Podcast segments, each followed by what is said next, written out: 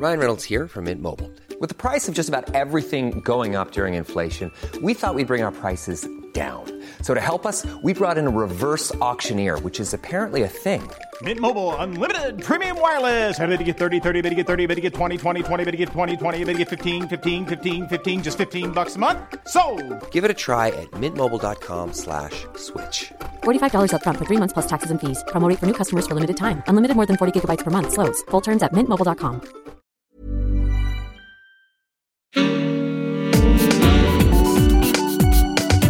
Queer as Berlin.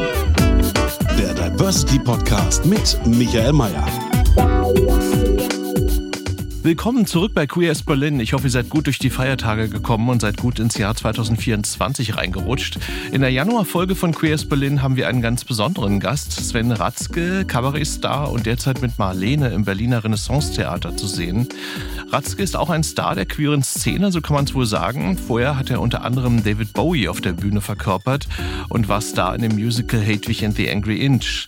Ich habe Sven Ratzke im Berliner Renaissance-Theater getroffen und ihn als erstes gefragt, in welcher Stimmung er gerade ist angesichts des großen Erfolgs von Marlene derzeit. Also ich bin ganz, äh, ja, ich bin wirklich sehr, sehr glücklich und, äh, und äh, fulfilled, wie der, wie der Amerikaner sagen würde, weil ich natürlich das schon sehr, sehr lange mache, was ich mache. Also natürlich jetzt nicht Marlene, aber meine eigenen Sachen und Berlin ist halt auch wirklich äh, nicht so die einfachste Stadt, würde ich sagen. Es ist schon wirklich auch äh, relativ schwierig, um den Berliner, äh, ja, Du meinst wegen dem reichen Kulturleben hier, meinst du, oder? Naja, auch so vom, vom, also die sind ja nicht, sind ja nicht ähm, so, so easy oder so, ne? Die wollen auch, die, die musst du richtig überzeugen. Das hat bei mir schon, glaube ich, einige Jahre gedauert, bis, bis, ja, was du sagst, Berlin mir zu Füßen liegt. Ich würde es gar nicht so äh, mich trauen zu sagen. Aber und in dem Sinne bin ich jetzt. Ähm, guck, ich mache schon sehr, sehr viele Jahre meine Sachen, aber wollte halt immer meine eigene Sachen machen und das ist dann so ein langer Weg und jetzt habe ich so sehr das Gefühl, dass ich, ja, dass, dass das da so sehr schön ankommt und die Sachen, die ich mache, kann ich einfach machen und die nächsten Projekte auch und dann, deswegen bin ich so fulfilled, ja. Was hat dich denn an Marlene gereizt? Also, weil es ist ja so ein bisschen so eine, also nicht ein bisschen, es ist ja so eine übergroße Figur, bigger than life. Hat man ja vielleicht auch ein bisschen Respekt vor. So, ähm, was hat dich daran gereizt? Ja, sehr, sehr viel. Äh, natürlich hat mich auch sehr gereizt, dass es eine Ikone ist. Eine, eine unglaubliche Ikone, die uns alle, also sage ich mal, meine Kollegen äh, Tim Fischer, Georgia D. etc., die aus dem Cabaret halt kommen, die äh, ohne uns, ohne, ohne Marlene würde uns es, es uns gar nicht geben, glaube ich. Also es ist schon die Vorreiterin gewesen in, von so vielen Bereichen, aber auch dieses, für mich steht sie sehr für dieses freie, kurz dieses freie Berlin der 20er Jahre, dieses Tanzen auf dem Vulkan.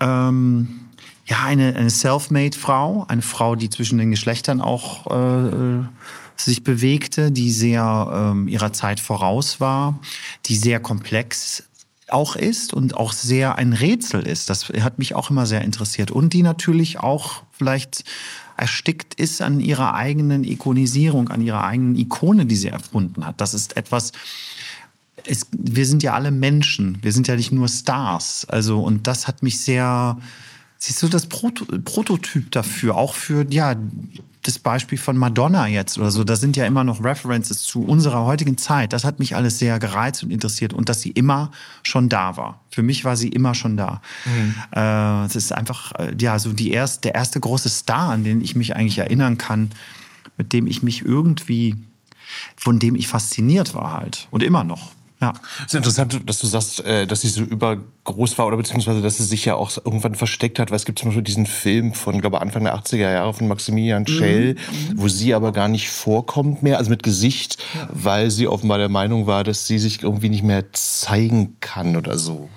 Ja, ja, das ist ein, ein, ein genau, das ist ein, Doku ein, wunderbarer Dokumentarfilm, wo man nur ihre Stimme hört und wo Maximilian Schell mit seinem Team dann irgendwie versucht, dieses Apartment nachzustellen und äh, nachbaut. Ähm, das äh, trägt natürlich zu dieser Mystifizierung auch wieder dazu bei. Und wir kennen das ja auch von Greta Garbo, die sich auf einmal der Öffentlichkeit entzog, aber die natürlich noch ein Leben hatte. Und Marlene hat ja diese letzten äh, Jahre in ihrem Pariser Apartment verbracht und vor allem die letzten 13 Jahre nur im Bett. Und hat niemanden mehr zugelassen. Und hat das Telefon angenommen und gesagt, hallo, nein, Marlene ist nicht da, hier ist ihre Haushälterin. War ja gar nicht so. Das war, und da wusste Billy Wilder ja auch, das ist doch Marlene eigentlich gerade, aber gut, hat das dann halt akzeptiert. Also. Ich glaube, einen Koch hatte sie, glaube ich, auch. Der ihr was gebracht hat. Der ihr was gebracht hat, ja. Sie hat immer mal so Leute gehabt, die sie, äh, die sich um sie gekümmert haben und die sie auch natürlich so in ihren, ihrer Frustration auch schon mal angemacht hat. Und das ist natürlich bei uns im Stück auch, dass es gibt ja noch eine Counter, Counterpart und eine, eine, eine andere Schauspielerin, eine Schauspielerin, die ja, halt so, was ist das? Ist das die Sekretärin? Ist das die, die, die Tochter? Ist es die Liebhaberin? All diese ähm, anderen ähm, Female Characters eigentlich darstellt, ja. Das gab es immer, sie war nie. Aber die Leute haben sich schon immer mehr auch, ja, wer kann sowas aushalten auch, ne? Diesen, diese, ja, das war ja, wie gesagt, ich kann mir das, ich kann mir das gar nicht vorstellen als Mensch oder als Künstler, wenn du so eine öffentliche Figur und so gelebt und geliebt hast und immer gereist. Sie hatte ja auch nie eine, sie war auch immer sehr heimatlos. Das ist auch ein Thema in unserem Stück, finde ich, sehr wichtig, wo sie auch mal sagt, ich weißt du, ich bin eigentlich heimatlos, ich wohne in Garderoben und äh, sie hat ja nie ein Haus richtig besessen. Also und äh, dann das zerrissene Verhältnis mit ihrer Heimatstadt Berlin. Und das ist auch sehr, sehr schön, glaube ich, an diesem Abend, dass das auch eine Art Versöhnung ist, weil ähm, zum Beispiel auch gestern wieder sehr viele Leute sind sehr, sehr berührt, weil äh, ich meine, wir können da sehr stolz drauf sein, dass sie ist die bekannteste deutsche Künstlerin aller Zeiten. Die ganze Welt kennt immer noch Marlene Dietrich und für mich ist es auch, als ob sie immer ein Stück dieser Stadt halt ähm, ja, weltberühmt gemacht hat, wo diese, diese 20er Jahre, wo sie halt sozusagen Marlene geworden ist oder sehr natürlich gelebt hat. Und ähm, ja, das trägt sie halt in die Welt hinein. Mhm. Wo es ja ein bisschen dramatisch auch war, dass sie so, ich glaube, in den 50er Jahren oder so, da waren ja die Deutschen sehr unleidlich mit ihr, weil sie, mhm. ihr vorgeworfen wurde, okay, sie hat ihr Land, also verraten in Anführungszeichen jetzt und ist nach Amerika gegangen und so. Also die Geschichte ist ja schon zum Teil auch dramatisch von ihr. Ja, ja, ja, ja. Als sie hier ankam, 62, und das äh, wieder die ersten Konzerte geben wollte, wurde sie ja natürlich beschimpft und äh, du Verräterin und hau ab, go home und, und das muss schon sehr, sehr, sehr schlimm für sie gewesen sein. Natürlich auch in eine Stadt zurückzukommen, die du eigentlich vom Äußerlichen auch gar nicht erkennst. Und ähm, ja, da, für die Entscheidungen, sie war immer sehr radikal in ihren Entscheidungen, natürlich Deutschland zu verlassen und sich dann auch ähm, gegen die Nazis sehr ja, ja, zu kehren. Und ähm, ja, sich äh, auch sehr männlich zu verhalten im Sinne, dass sie ihr eigener Boss war, sich auch äh, Männeranzüge anhatte. Und das ist halt, ähm, das ist inspirierend auch. Das, und auch nicht sich zu kategorisieren, das machte sie nicht. Sie hat nicht gesagt, ich bin äh, bisexuell, ich bin lesbisch, ich lebe. Das ist mhm. wunderbar. Das ist auch so modern eigentlich. Das, da können wir immer noch was von lernen heutzutage, wo wir wieder anfangen zu kategorisieren und zu verurteilen. Und ähm, ja, also es ist eine inspirierende Persönlichkeit auch. Ja. Ähm, gute Überleitung, weil ich habe, äh, als ich das Stück gesehen habe, mich auch gefragt, ist das eigentlich jetzt für dich oder für einen Künstler allgemein, ist es eigentlich anders, äh, eine Frau zu spielen? Oder ist die Annäherung an so eine Figur dieselbe wie an David Bowie. Gut, der hat ja auch so was anderes Grünes, aber sagen wir mal, ist das irgendwie anders, eine Frau zu spielen? Ja, das ist natürlich eine, richtige Transformation. Im, Im, anderen Ansatz ist es wohl so, dass wir nie äh, in die Travestie gehen wollten und wir natürlich, ich habe ja keine Hüften, Brüste oder sehr viel, zum Beispiel auch sehr wenig Make-up, nur in der ersten Hälfte, in der zweiten etwas mehr, aber ähm, ja, natürlich, das, das, aber weißt du, das Interessante ist ja, dass jeder Mensch hat, äh, ist ja beides. Das ist ja jetzt äh, so, dass wir natürlich äh, von den äußerlichen Geschlecht, Geschlechtsmerkmalen dann kategorisiert werden und sagen, du bist jetzt aber ein Männlein und du ein Weiblein. Wir haben das beides in uns und sie ist, hat das sehr stark auch zur Äußerung gebracht. Also es war für mich nie so ein äh, eine Frage. Also kann ich das jetzt als Mann, als äußerliche Erscheinung als Mann darstellen? Ich stelle ja einen Menschen dar, einen Menschen, der sehr viel Zwiespalt hat, der zu kämpfen hat, der mit, mit Ruhm kämpft auch und mit sich auseinandersetzt als ja, als Heimatlose, also mit dem Älterwerden, da sind so viele Themen, die natürlich uns alle auch betreffen und die, in denen ich was, ja, einen Wiedererkennungswert finde und mit denen ich mich auch, ähm, ich sag das auch immer, man hat ja immer diesen riesen Applaus nachher und dann geht man alleine nach Hause und so, dass man, das sind so diese unglaublichen Kontraste, die man als Künstler empfindet. Also ich kann mir dieses Einschließen, dieses, dieses, ich bin natürlich nicht so berühmt, äh, würde das auch nie sein wollen wie Marlene, aber ich kann mir das vorstellen. Ich kann mich da reinversetzen, was das mit einem Menschen macht auch. Wie ein Mensch auch verschwinden kann in der Ikone oder Rolle, die er oder sie erfunden hat. Mhm. Ähm, ich habe mich gefragt, nun ist ja Marlene auch so ein bisschen wie David Bowie, wenn es natürlich eine ganz andere Geschichte, ganz andere Figur, ganz anderer Künstler war, aber so ein bisschen bigger than life. Ähm, reizt dich das eigentlich, so eine Figuren zu spielen, die auch so, also die sind ja beide auch sehr vielschichtig, auch in dem, was sie gemacht haben, ne? weil es ja nicht so auf eine Kategorie nur zu beschränken war oder so, oder ist. Ja, reizt dich das, so eine Figuren zu spielen? Ja, absolut. Und auch natürlich Figuren, die, ähm, sie sind sich schon ein bisschen ähnlich in dem Sinne, dass sie immer einen anderen Charakter eigentlich, einen Charakter für sich kreiert haben. David Bowie natürlich äh, jede paar Jahre, also von Ziggy Stardust nach Thin White Duke, äh, Major Tom etc., der hat ja Figuren erfunden ähm, und ist dann irgendwann halt David Bowie geworden in den 80er Jahren und dann wurde er natürlich zum absoluten Superstar. Ne? Also dieses Spielen mit Figuren, wer bin ich, Identitäten und so, das hat mich, ja, das fasziniert mich sehr und vor allem, wenn sich jemand, ein Künstler da so äh, öffentlich auch mit auseinandersetzt. Also ich denke, dass David Bowie da schon mehrere äh, Schritte gemacht hat. Dass, er war ja auch jemand, der seine, eigene, seine eigenen Songs kreiert hat. Marlene ja nicht im Grunde. Marlene hat ja auch jahrelang eigentlich immer dasselbe dann gemacht. Ne? Die Konzerte waren ja jetzt nicht äh, sehr unterschiedlich. Es war immer äh, You get Marlene Dietrich for 25 Dollars. Ne? You see a living legend from Hollywood.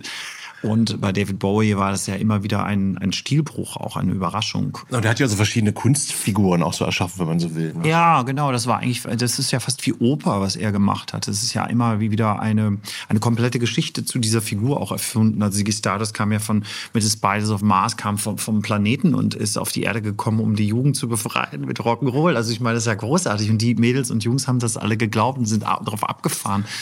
Und Marlene war natürlich eine Perfektion der, einer Glamour-Figur, einer, einer ewigen Verführerin auch. Und äh, da ist man natürlich dann auch gefangen, äh, weil man auch natürlich als Frau auch älter wird und dann natürlich irgendwann mit 75 die the sexiest grandmother in the world genannt wird, was sie nicht toll fand, weil sie wollte eigentlich immer noch als 35-Jährige dargestellt werden.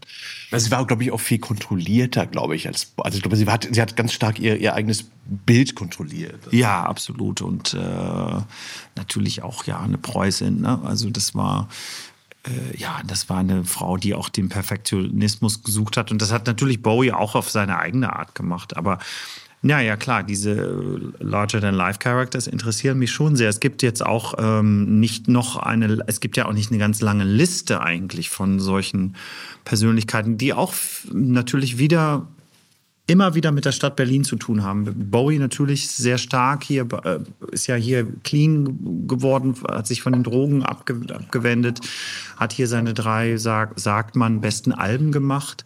Heroes, Low und Lodger. Und ähm, es war eine sehr, sehr wichtige Zeit für ihn. Und ja, Marlene ist hier sozusagen entstanden.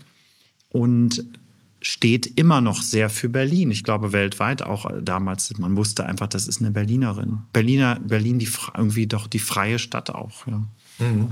Ich fand ja spannend, du hast mal in einem Interview gesagt, ähm, dass dich ja auch interessiert oder dass du es so definieren würdest, dass du spannende Geschichten erzählen willst. Ne? Und ich habe dann gedacht, okay, also Hedwig in The Angry Inch war ja auch so eine spannende Geschichte. Mhm. Wie würdest du das beschreiben? Also was ist, eine, was ist eine spannende Geschichte für dich? Äh, naja, es gibt ja zwei Sachen. Es gibt ja die Geschichten durch Lieder zu erzählen. Das finde ich immer sehr interessant in meinen eigenen Shows. Natürlich suche ich dort ähm, ja wirklich ein Drei-Minuten-Drama ein Vier-Minuten-Drama, ein, ein Lied, was eine, eine Geschichte, einen Charakter introduziert und eine Geschichte erzählt. Und in den Geschichten, die ich im Theater dann erzähle, wie Hedwig and the Angry Inch, ja, das kannst du ja gar nicht in einem Satz zusammenfassen. Worüber geht das denn genau? Das ist auch ähm, äh, es ist immer, es sind immer sehr eigensinnige Geschichten, auch sehr eigensinnige Charaktere, die nicht, äh, nicht zu fangen sind. Das finde ich halt einfach viel interessanter. Hedwig and the Angry ist auch Mann, Frau, ist auf der Suche natürlich auch ein universales Thema nach der verlorenen äh, anderen Hälfte, ne? nach der, nach der, nach der wahren äh, dass das Puzzle wieder, dass du diesen Puzzleteil im Leben, den wir immer alle suchen, das ist halt so auch ein Thema, was dann doch, ja, ein sehr breites Publikum an der einen Seite auch verstehen kann. Das ist jetzt nicht nur für Underground Theater oder die Queer Community, aber es kommt daher. Es kommt, das sind Charaktere, die lange Zeit nicht salonfähig gewesen sind und die unanpass, unangepasst sind. Und das interessiert mich auch immer sehr. Ähm und, und auch Stilbrüche. Hedwig ist ja, wird ja bezeichnet als Musical, aber das ist ja Punk-Rock-Musik. Also es gibt es ja gar nicht im Musical und so. Ja, das, das finde ich, das, was anders ist, interessiert mich eigentlich immer. Also Leute, die so Brüche haben, meinst du so? Ja, genau. Und auch die mich überraschen und die mich fast, also die, wo du dann für mich die Faszination daher auch kommt, weil sie auch äh, ungreifbar sind. Sie sind nicht ähm, in eine Schublade zu stecken. Das ist, ähm, ach, das ist doch eigentlich auch langweilig. Also wenn das immer so ein Label braucht und so, das braucht halt, Hefig braucht halt 28 Label und nochmal 50 am nächsten Tag. Und trotzdem berührt sie einen auch. Und es ist auch authentisch in all dieser Craziness. Und das ist auch etwas, was wir mit Marlene natürlich jetzt auch versucht haben. Wo ist denn da der Mensch? Und wo ist denn da diese, ähm, ja, diese, diese Wiedererkennung siehst du natürlich jetzt auch im Saal, dass da, äh, da sitzen ja äh, 80-Jährige bis äh, auch, aber 18-Jährige auch, die sich irgendwie wiedererkennen oder die diese Figur faszinierend finden und die unsere Geschichte hören wollen. Wir haben ja sehr viel Research gemacht. Wir haben ja auch äh, die niederländische Schriftstellerin Conny Palm hat ja diese Monologe geschrieben, die ja so ein, ja, boah, das ist ja eine, eine, eine, eine da geht ja eine Gefühlswelt auf, die wir noch nie von Marlene gehört haben, aber die so sein hätte können. Ne? Also wir wissen es nicht viele Tagebucheinführungen haben wir natürlich auch in das Stück reingenommen, die das sehr persönlich machen, glaube ich. Mhm.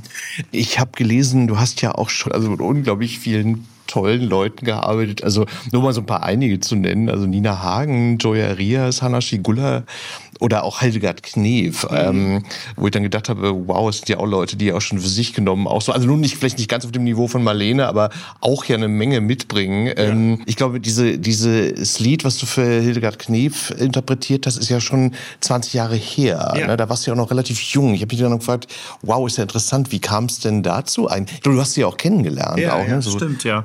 Das war wirklich am Anfang meiner Karriere. Ich war gerade hier in Berlin und habe meine ersten Konzerte im Grünen Salon an der Volksbühne noch gemacht. Und das war alles eine sehr aufregende und spannende Zeit. Und eines Tages äh, kam ein Team auf mich zu und die sagten, wir, ähm, wir produzieren einen Kinodokumentarfilm über Frau Hildegard Knef und sie hat sie ausgewählt, um als die junge Generation ein Lied von ihr zu interpretieren. Und das war natürlich, und ich wusste wohl ungefähr, wer in dem Moment, wer Hildegard Knef ist, aber ich hatte mich noch nie so richtig in sie vertieft. Ja, und dann habe ich diese habe ich eigentlich sie dadurch auch kennengelernt, durfte zweimal bei ihr, äh, äh, bei ihr zu Hause sein und es war sehr, es hat mich sehr, sehr geprägt und ähm, äh, und habe mich sehr auch mit ihrer Arbeit dann beschäftigt und äh, ja, sie war natürlich äh, nach Marlene, glaube ich, die die zweit internationale bekannte Schauspielerin, Sängerin und oh, oh, natürlich auch gerade ganz anders als die als Dietrich hat sie natürlich hat Knef ihre eigenen Texte geschrieben und wunderbare Texte und ich singe sehr oft auch noch eins oder zwei ihrer Lieder, so wie ich bin zu müde, um schlafen zu gehen, wunder wunderschönes Lied, so ein unglaublicher Text, der auf uns auch zutrifft, ne? wenn du von der Arbeit nach Hause kommst als Schauspieler oder Sänger und du bist noch so voll. Du kannst, und es wird immer heller, aber du kannst einfach noch nicht schlafen, ne? weil das einen auch sehr mitnimmt, äh, diese ganzen Eindrücke und die Energie, die du da aufbaust. Und so hat sie da sehr wunderbare Texte geschrieben und ich bewundere sie sehr. Und sie hat mir halt mal damals diesen Satz mitgegeben, ähm, Kindchen, mach das Layback. Ja, dass du das einfach so, als ob es als ob du es aus dem Ärmel schüttelst. Und das ist aber natürlich das Schwierigste. Und das hat sie wieder so von Frank Sinatra und Ella Fitzgerald und so gelernt. Die Amerikaner können das halt sehr gut. Das sieht alles so easy aus, aber es ist knochenharte Arbeit. Und das ist so eine Sache, die ich sehr von der Knef halt in meiner Arbeit auch mitgenommen habe, ja. Mhm. Ja klar, die Lässigkeit ist immer die, ja. das Schwerste. Ne? Das ist, äh, du bist ja Deutsch-Niederländer, kann man ja so sagen. Mhm. Ne? So, ähm, ist das eigentlich so ja, bereichernd für deine Arbeit im Sinne von, dass so manches in den Niederlanden jetzt so ein bisschen anders läuft kulturell so, weil ich habe dann immer so gedacht, na gut, eigentlich ist es ja doch so ein bisschen so ähnlich wie Deutschland, aber dann andererseits wahrscheinlich wiederum nicht. Also wo, wo nimmst du da so was mit für deine Arbeit? Ja, das ist für mich am Anfang immer schwierig gewesen, weil es halt, es sind sehr verschiedene Kulturen, es sind sehr, sehr verschiedene, ähm, auch, auch wie man mit Kultur umgeht in beiden Ländern. Die Aber was, wie genau, wie meinst du das? Was ist da anders? Naja, guck, äh, da, was ist da nicht anders? Also die Deutschen äh, siezen sich und die Holländer, hey, du, hey, wie geht's und so. Das ist alles so ein bisschen dieses überflapsige und, und äh, äh, ja, äh, guck, Holland hat immer, stand immer für dieses ach, tolerante, offene Land und so. Und das hat sich sehr geändert, muss ich leider sagen. Wir sind eigentlich, ich glaube, in Deutschland jetzt oder vor allem auch in Berlin viel freier und viel offener als, das liegt auch an diesen, an diesen rechten Regierungen halt, die wir auch in den Niederlanden jetzt ja auch schon wieder, das ist ja ganz schrecklich. Es ist wirklich sehr deprimierend, weil das ist eine, wir gehen ja nicht nur einen Schritt, sondern wir gehen ja 25 Schritte wieder zurück in auch eine Angstkultur und dadurch werden Minderheiten und auch die Kultur wird als Hobby gesehen, etc. etc. Und für mich ist es halt immer sehr, sehr wichtig gewesen, um in den letzten Jahren, vor allem um diese zwei Länder irgendwie auch miteinander zu verbinden und auch die Spiegel vorzuhalten, weil ja, als ich als Kind zur Schule ging in den Niederlanden, da war das immer Deutschland war immer das schlechte Land und äh, Nazi-Vergangenheit wurde immer wieder hervorgeholt und. Na gut, ist ja auch naheliegend. Ne, so, äh. Ja, aber das ist ja, wir sind ja erstmal eine andere Generation. Wir machen andere Sachen und äh, natürlich ist das sehr wichtig, um das nicht zu vergessen. Aber ähm, ich glaube, Berlin hat da so eine unglaubliche Öffnung hergestellt in der Popularität, was Deutschland angeht und auch, ähm, dass die Leute Angst hatten vor der deutschen Sprache oder das hässlich fanden und so. Und jetzt auf einmal, auch durch natürlich durch meine Shows, dass Leute auf mich zukommen und sagen, boah, ich wusste gar nicht, dass das so eine schöne Sprache ist oder so eine unglaublich tolle Kultur hat. Und ich äh, singe ja sehr, sehr viel Repertoire von, von auch jüdischen Komponisten und so und gebe das auch immer weiter und sage, guck mal, das ist eigentlich diese 20er Jahre, die mich sehr beeinflusst haben, des 19, also des letzten Jahrhunderts. Das ist, da sind viele Sachen, die jetzt wieder passieren. Äh, Bücher, die verboten werden in Amerika. Also das ist wichtig, um das immer wieder am Leben zu halten und auch diese Kunst und Komponisten zu ehren und uns eigentlich diesen Spiegel vorzuhalten. Und wie gesagt, erst war in Holland war immer das Beispiel des freien und tollen, toleranten Land und jetzt dreht sich das genau um eigentlich. Mhm. Ähm, ich finde ja auch so, also gut, jetzt bei deiner Show ist mir das jetzt nicht so aufgefallen oder gar nicht aufgefallen, aber ich finde, es gibt ja auch so ein bisschen so eine Stimmung, die nach Corona jetzt irgendwie so ein bisschen anders ist als vorher. Also wo ich dann immer so denke, hm, also irgendwie hat sich so die ganze Gesellschaft noch nicht so richtig davon erholt. Aber ich wollte dich noch fragen, ist das eigentlich so von den ja, Publikumsreaktionen in Niederlanden oder in, in New York, ist das irgendwie anders als in Deutschland? Also gut, die Amerikaner, die unterstellt man sowieso mal, dass immer so viel, oh ja, my God, oh, my God, God so, it's so amazing, it's so amazing, dass sie so outgoing sind. Aber aber wie, also ist ist das auch so? Oder ich meine, gut, die Berliner waren ja jetzt hier auch begeistert, aber. Ähm, ja, das ist eine Frage, die mich äh, die mir sehr oft gestellt wird. Das ist immer sehr witzig. Und das ist im Grunde natürlich, kann man sagen, dass überall die Menschen anders sind. Aber irgendwann ähm, macht man als Künstler, weil ich ja wirklich das ja in, drei, in diesen drei Sprachen mache, Englisch, Niederländisch und Deutsch, ähm, ich äh, stelle ja auch Shows her oder, oder Produktionen, wo ich weiß, dass die in diesen verschiedenen Sprachen und Ländern auch funktionieren werden. Und auch der Humor zum Beispiel. Ich mache ja jetzt nicht eine Produktion, wo ich denke, ach, das ist jetzt so richtig Berliner Humor und das finden sie hier ganz witzig, aber in Holland kapieren die das nicht. Ähm, das ist einfach eine universale Sprache und in dem Sinne sind die Reaktionen dann auch äh, schon gleich, aber stimmt.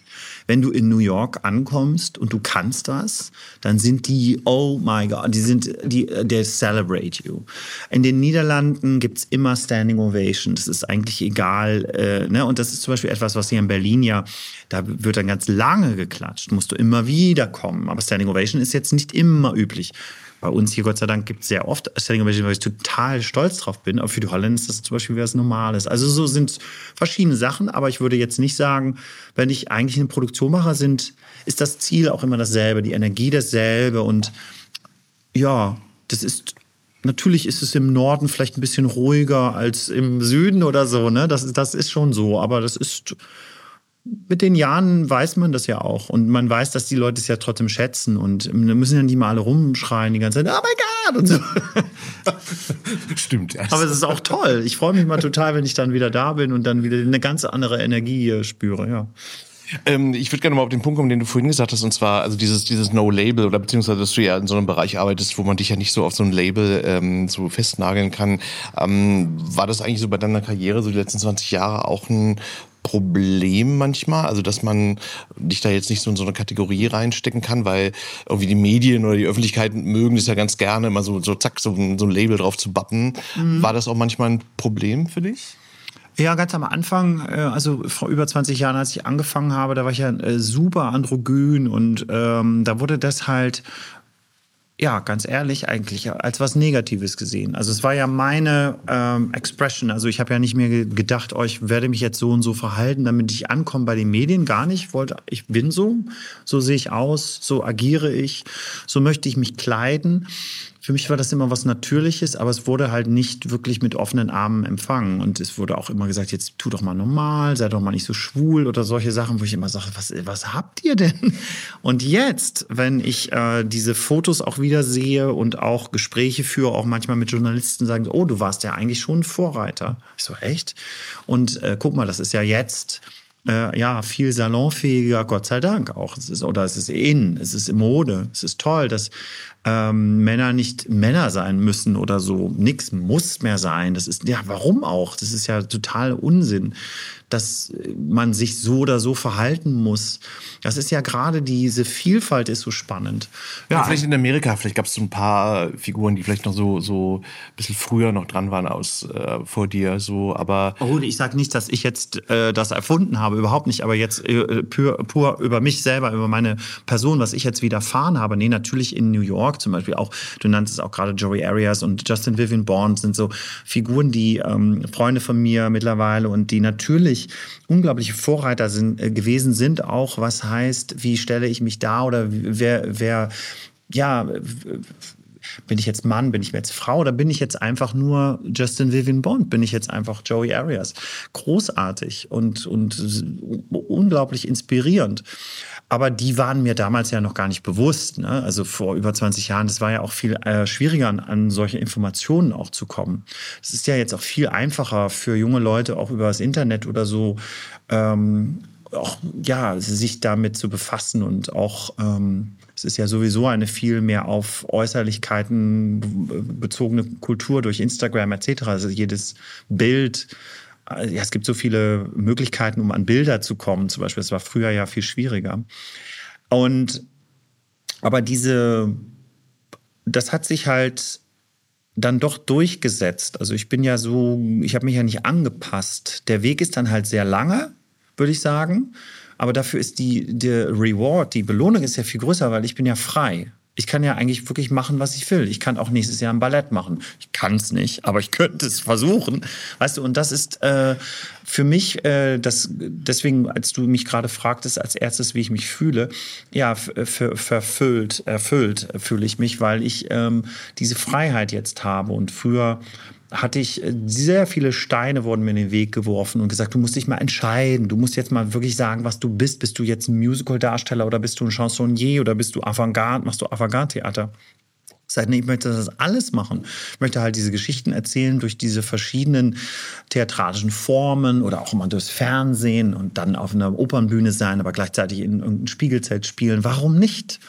Und das ist halt sehr schön, dass das dann doch, äh, dass man das dann doch erreichen kann. So. Ja. Ich habe mich auch gefragt, ähm, also du bist ja logischerweise sehr bekannt, aber ich habe dann wiederum genannt, gedacht, so, aber jetzt nicht so im Sinne von, dass du so ein Everyday Household Name bist. Also würde man jetzt auf der Straße jemanden in Hamburg fragen, würde jetzt vielleicht nicht unbedingt nee, nee, die Antwort kommen. Äh, nee. So, ähm, das ist ja vielleicht auch so ein bisschen so ein Vorteil, ne? Weil man vielleicht das ist auch eine Wahl, absolut, weil ich wirklich äh, sehr viele auch in den Niederlanden so so Reality-TV-Shows und so. Ich habe mir gesagt, das möchte ich alles nicht, weil das ist ähm, gar nicht so, wie ich mich darstellen möchte. Ich möchte das über gucke, ich habe eine Idee und, und dann bringe ich Leute zusammen und dann kreieren wir das zusammen. Und das ist ähm, immer äh, dadurch auch sehr familiär und toll. Jede Produktion, die ich mache, hm, Hedwig in Range machen wir jetzt, haben wir fast zehn Jahre jetzt gemacht, auch weil es so ein tolles Team ist und weil die Geschichte auch, ähm, weil man sich weiterentwickelt selber und dadurch das, die Geschichte, wie das Stück inszeniert ist, kann man das auch anpassen. Also es bleibt spannend einfach auch. Der Stoff bleibt spannend, die Figur bleibt spannend. Und ähm, genau, das ist absolut nie meine. Ich wollte ja mein, mein, mein, mein Ziel ist ja nicht berühmt zu werden. Das ist ja, eine, das ist ja grauenvoll. Das ist ja ein grauenvolles Ziel. Naja, es gibt Leute, die haben das Ziel, aber. Ja, na klar. Und die, sind da, die werden da auch sehr frustriert und gefangen drin. Und mein Ziel ist, um ähm, Sachen zu kreieren. Natürlich brauche ich eine gewisse Bekanntheit, sodass natürlich ihr auch kommt, weil wäre ja blöd, ne? wenn nur zwei Leute kommen oder meine Mutter. Und dann äh, kann ich ja auch nicht das machen. Also deswegen gebe ich halt, eigentlich gebe ich Interviews zum Beispiel oder suche auch die Medien auf, um das, was ich kreiere, natürlich unter die Leute noch zu bringen oder das jetzt Leute hören und sagen, boah, das klingt ja interessant, das muss ich mir mal angucken. Ja, bitte kommt. Und ich hoffe, dass es euch auch gefällt und dann vielleicht kommen die Leute auch zur nächsten Show und so. Aber um jetzt diese extremen Medien aufzusuchen oder sich immer so darzustellen. Also alles mitzumachen, meinst du? Ja, nee, das, das möchte ich einfach nicht. Muss ich auch nicht. Also, wie gesagt, der Weg ist dann immer länger, so, ne, man kann, aber weißt du, auch the reward is bigger. Also es ist einfach so. Ja. Nee, klar, zumal manche Sachen dann auch einfach nervig sind und einfach anstrengend und und und. Und das sind ja auch, ähm, es, du, das ist wie bei den Gladiatoren früher. Die sind ja dann alle da in den Ring gekommen und alle haben nur rumgeschrien und du warst ja gefangen in dem Konzept und so ist es beim Fernsehen auch. Also ich habe ja mal eine eigene Fernsehshow gehabt und mache ab und zu auch mal echt, wenn ich es selber machen kann.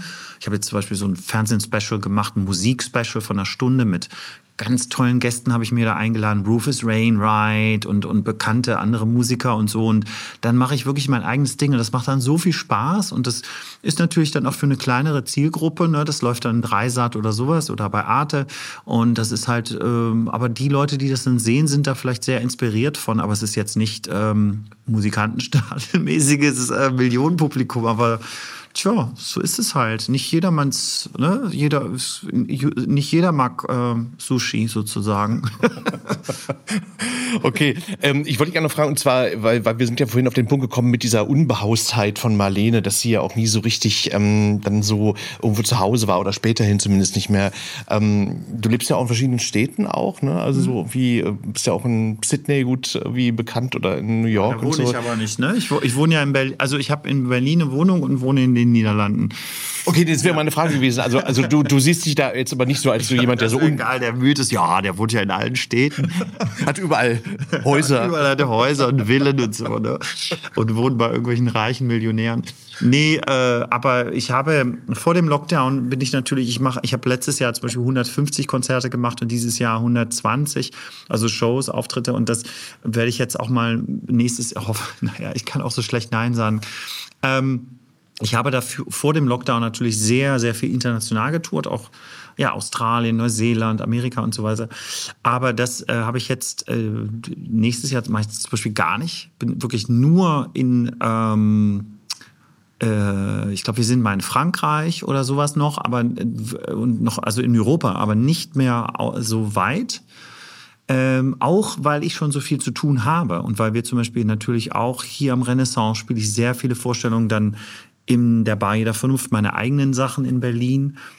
Und ich habe einfach auch gemerkt, vielleicht auch durch den Lockdown, dass ich das sehr schön finde, um mich mal viel mehr zu fokussieren auf Berlin und auf die Niederlande, weil es ist auch sehr, gibt mir sehr viel äh, zurück Und es, ähm, es ist auch sehr schön, um mal diese, diesen Fokus einfach darauf zu legen und zu sagen, du weißt, ich bin jetzt einfach mal hier, drei Monate war ich ja jetzt auch wirklich in Berlin, habe hier gespielt am Stück und hier gelebt. Es hat mir so wohlgetan und nicht immer, ich bin hier drei Tage und dann wieder dahin und dann wieder da im Flughafen und so ein Kram. Und ja, und es kommt auch wieder. Die, die, rufen ja auch mal an von Please come und so. Ich sage, ja, na klar, ich liebe Australien, tolles, ich liebe das da. Das ist ein ganz tolles Publikum auch auch sehr, ist ja eigentlich ein Mix von Europäern alles. Ne? Ach, sind ja sowieso alles eins hier.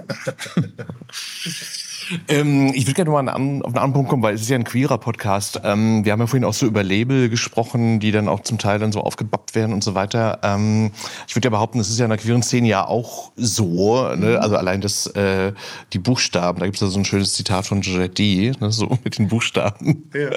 so ein schönen Witz, aber erzähle ich jetzt nicht, aber egal. Auf ja. jeden Fall. Ähm, wie ist denn dein Verhältnis dazu? Also ähm, hast du da ein Verhältnis zur queeren Szene so oder nervt dich das oder nimmst du das wahr oder so oder wie würdest du es beschreiben? Ähm, ja, guck mal, ich bin so aufgewachsen, dass ich äh, ich bin ja mehr in so einer, so einer Hippie-Atmosphäre aufgewachsen und das war für mich immer was ganz Normales. Und ich glaube, da bin ich auch sehr, sehr froh drüber, dass ich das so als Kind und als Jugendlicher gelernt habe. Da gab es einfach zwei Männer, die hatten ein Kind. Oder gab es drei Frauen, die zusammengelebt haben. Für mich war das immer was ganz Normales. Und äh, ich würde mich jetzt selber auch vielleicht als queer bezeichnen, weil queer ja eigentlich dafür für was anders denken und anders sein und auch für eine gewisse Freiheit einfach steht. Aber es stimmt, äh, es gibt die wunderbare Schriftstellerin äh, Maggie Nelson, die ich sehr, sehr ähm, eye-opening fand. Auch ihr Buch äh, The Agronauts heißt das, was ich wirklich jedem empfehlen kann, weil es auch eine Frau ist, die sich Sie, ja, die auch mit diesen Labels halt kämpft. Äh, wie muss ich mich denn jetzt genau nennen? Ich bin ja eigentlich Lesbe, habe mit einer Frau etwas, doch diese Frau ist in Transition und wird ein Mann. Bin ich dann wieder hetero? Wie werde ich denn jetzt, werde ich jetzt, und jetzt werde ich wieder, ach, jetzt habe ich eine Familie und jetzt bin ich ja auch nicht mehr Teil der queeren Community das ist manchmal so schade. Das ist halt von beiden Seiten. Natürlich ist es ein unglaublicher Kampf gegen die Rechte, die alles, was anders ist, unterdrücken wollen und alles, was anders ist, als Gefahr sehen, was ähm, das Schlimmste ist, weil es ist gar keine Gefahr. Es ist ein riesengroßer Garten mit unglaublich vielen bunten Blumen und verschiedenen Früchten. Das ist so toll. Und das steht natürlich so eine Stadt Berlin und auch New York unglaublich dafür. Aber es ist sehr schade, wenn es wenn sich beide Seiten so sozusagen bekämpfen oder sagen, aber du gehörst da nicht zu. Oder es gab auch mal solche Diskussionen, als wir Hedwig wieder aufgenommen haben, ja, aber du bist ja selber nicht trans und äh, ja, das war, fand ich schwierig, weil ich finde, dass ja gerade ich finde, das geht darum, dass du eine Geschichte erzählst und du musst es glaubwürdig machen und du musst es authentisch machen. Du musst dich damit verbunden fühlen, mit der Figur, die du darstellst. Aber du musst nicht selber zum Beispiel jetzt so leben oder so, aber du musst dich damit auseinandersetzen. Und ich finde es viel wichtiger, dass die Geschichte dargestellt wird und dass sie äh, ein, auch ein breiteres Publikum erreicht und dass da auch ähm, ja, heterosexuelle 60-jährige Frauen sitzen und die das auf einmal die diesen Schmerz auch verstehen auf einmal oder sagen, ich habe ja einen Familien- oder einen Sohn oder eine Tochter, die sich damit, ich habe das nie verstanden. Das sind solche Geschichten, die mich sehr, sehr berührt haben, die auf mich zukamen und sagen, boah, ich verstehe jetzt meine eigenen Kinder besser oder so. Ne? Und dafür ja, ist es auch so universell ist. Ne? Genau, so, ja, absolut. Und das ist, äh, ich denke, hat sehr viel damit zu tun, je authentischer du das halt auch darstellen kannst. Und ja, ich ich fühle mich da schon sehr mit verbunden und ich, äh, ich bin jetzt halt natürlich kein Aktivist oder so. Ich wollte mich auch immer sehr, natürlich fließt es immer in meinen Shows durch, ganz klar. Das ist immer, nämlich in meinen Shows geht es auch immer darum, so sein, du darfst so sein, wie du sein willst. Das ist eine ganz starke Message, die ich, ähm, weil ich das ja selbst ähm, äh, äh, erlebt habe. Ich habe ja selbst von beiden Seiten eigentlich so kritisiert werden, ne? Von, von äh, jetzt benimm dich doch mal normal oder so, oder, mhm. oder ja. Ich habe es nur gefragt, weil, weil es gibt ja auch so diesen Vorwurf, also der glaube ich auch zum Teil berechtigt ist, dass es dann irgendwie auch da in der LGBT-Szene so ein bisschen Dogmatismus gibt manchmal, ne? so, der vielleicht auch wie auch diesem Aktivismus manchmal geschuldet ist oder so. Ja, das, ja.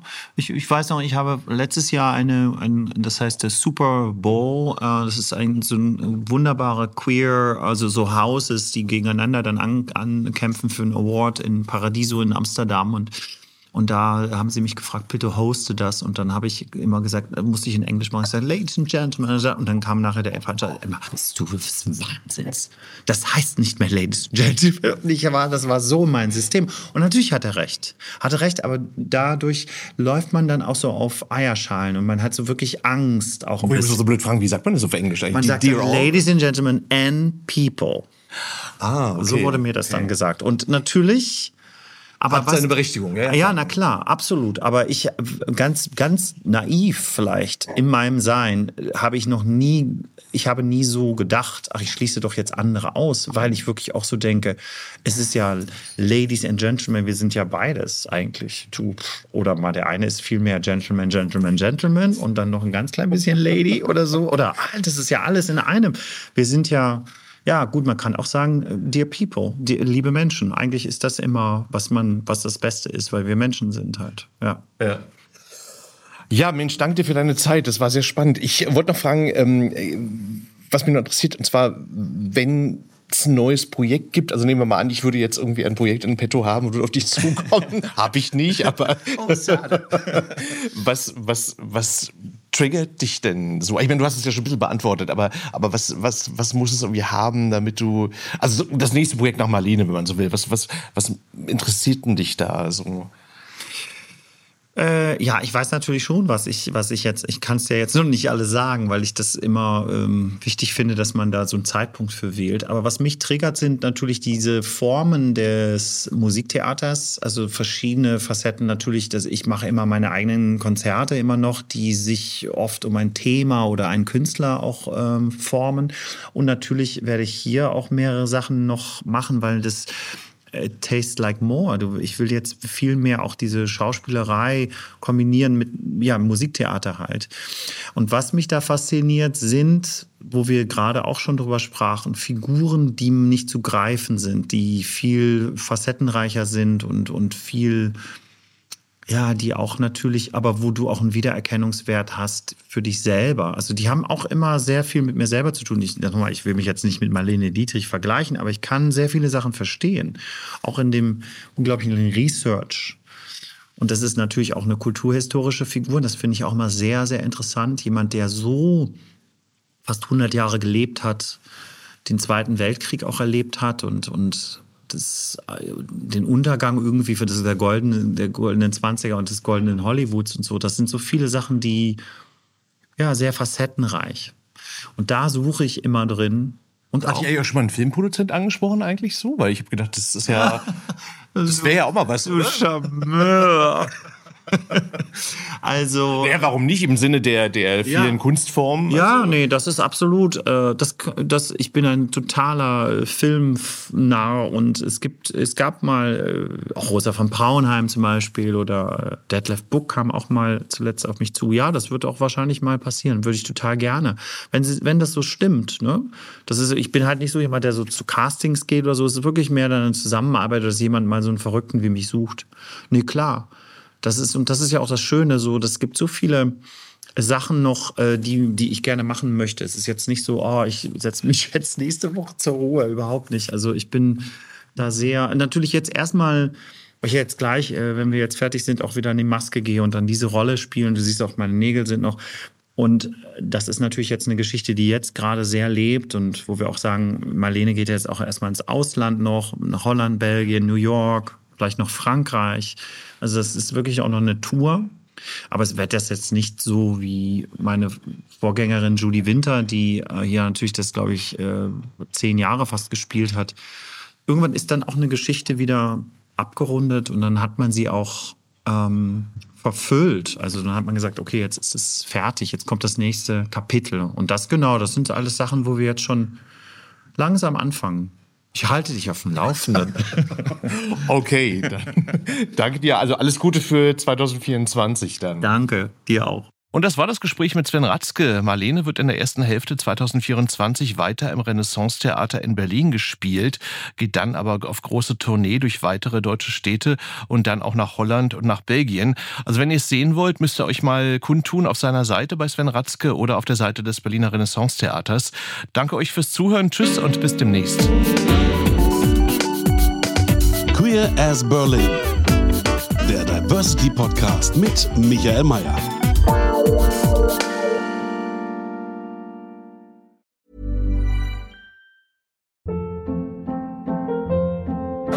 Hold up. What was that? Boring. No flavor. That was as bad as those leftovers you ate all week. Kiki Palmer here, and it's time to say hello to something fresh and guilt-free. Hello Fresh. Jazz up dinner with pecan-crusted chicken or garlic butter shrimp scampi. Now that's music to my mouth. Hello Fresh. Let's get this dinner party started. Discover all the delicious possibilities at hellofresh.com. How would you like to look five years younger? In a clinical study, people that had volume added with Juvederm Voluma XC in the cheeks perceived themselves as looking five years younger at six months after treatment. Look younger, feel like you. Add volume for lift and contour in the cheeks with Juvederm Voluma XC. Reverse signs of aging by adding volume to smooth laugh lines with Juvederm Volure XC. For important safety information and to find a licensed specialist, visit juvederm.com. That's J U V E D E R M.com. Not for people with severe allergic reactions, allergies to lidocaine, or the proteins used in Juvederm. Common side effects include injection site redness, swelling, pain, tenderness, firmness, lumps, bumps, bruising, discoloration, or itching. There's a risk of unintentional injection into a blood vessel, which can cause vision abnormalities, blindness, stroke, temporary scabs, or scarring. Talk to a licensed specialist to find out if it's right for you.